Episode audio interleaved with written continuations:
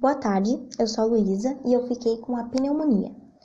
Então vamos começar pelo conceito dela.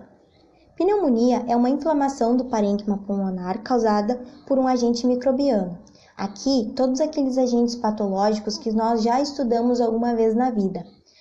Então, os vírus, as bactérias, os fungos, os parasitas, entre outros. Como curiosidade, eu trouxe que ela é a causa mais comum de morte por doenças infecciosas nos Estados Unidos podendo ser comunitária ou institucional. Ela também pode ser classificada em pneumonia adquirida na comunidade, pneumonia adquirida no hospital, no hospedeiro imunocomprometido ou por aspiração. Geralmente, o paciente vai apresentar uma patologia subjacente aguda ou crônica que vai comprometer as defesas do hospedeiro.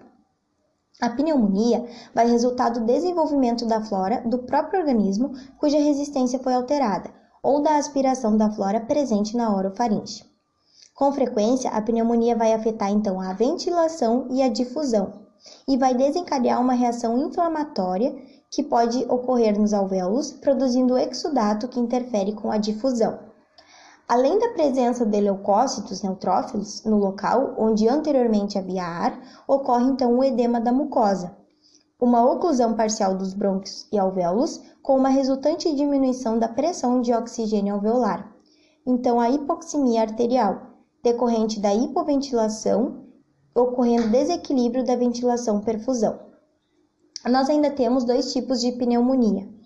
Eu citei a pneumonia lobar, que afeta um ou mais lobos pulmonares, consolidando todo o lobo afetado, ou a broncopneumonia, que é uma pneumonia que se distribui em placas, tendo se originado em uma ou mais áreas, localizadas dentro dos brônquios e estendendo-se para o tecido pulmonar, que é a mais comum, inclusive eu já tive. Os fatores de risco da pneumonia são então a redução do muco ou obstrução brônquica, então exemplo câncer, tabagismo, pacientes imunossuprimidos ou neutropênicos, tabagismo, que vai alterar essa função mucociliar e macrofágica, imobilidade prolongada e padrão respiratório superficial, reflexo da tosse deprimido, aspiração de material estranho para os pulmões, mecanismos de deglutição anormais, terapia com antibiótico, intoxicação por álcool, anestésicos sedativos ou opioides que promovam depressão respiratória, a idade avançada, ou a terapia respiratória com equipamento inadequadamente limpo. A prevenção dela ocorre através de promover a tosse e expectoração das secreções, cessar o tabagismo, reposicionar o paciente e desenvolver exercícios respiratórios, realizar aspiração e fisioterapia respiratória, observar a frequência e profundidade respiratória durante a recuperação anestésica, deambulação e mobilização precoce, e material limpo corretamente. É preciso então ver os achados diagnósticos, então a história, o exame físico, raio-x, tórax, entre outros exames, e o tratamento é a base de administração de antibióticos.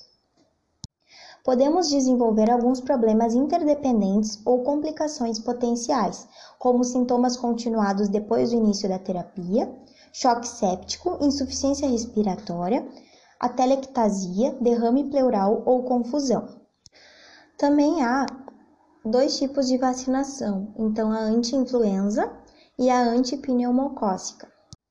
A pneumonia também vai se classificar segundo o seu tipo de agente causante da infecção, pode ser típico ou atípico, e a distribuição da infecção, que foi o que eu falei na pneumonia lobar ou a broncopneumonia. As pneumonias típicas, então, são infecções por bactérias que vão se multiplicar extracelularmente nos alvéolos e vão causar inflamação e exudação de líquidos para os alvéolos. As pneumonias atípicas são causadas por infecções virais e micoplasmas que afetam o septo alveolar e o interstício pulmonar e vão acabar produzindo menos sintomas típicos da pneumonia. Como curiosidade, Alguns sintomas clássicos da pneumonia, como tosse, febre, falta de ar, elas podem não estar presentes nos idosos. Então, então deve-se prestar atenção na presença de alguns sintomas inespecíficos, como a confusão mental, distúrbio do humor, incontinência, perda de apetite, perda de peso, declínio da capacidade funcional, piora de uma doença crônica prévia, síncope e quedas. Na criança, geralmente os sintomas vão ser febre, tosse com catarro, falta de apetite, respiração mais rápida e curta, com abertura das narinas, esforço para respirar com muito movimento das costelas e o cansaço fácil. Então ela vai ter, não vai ter vontade de brincar.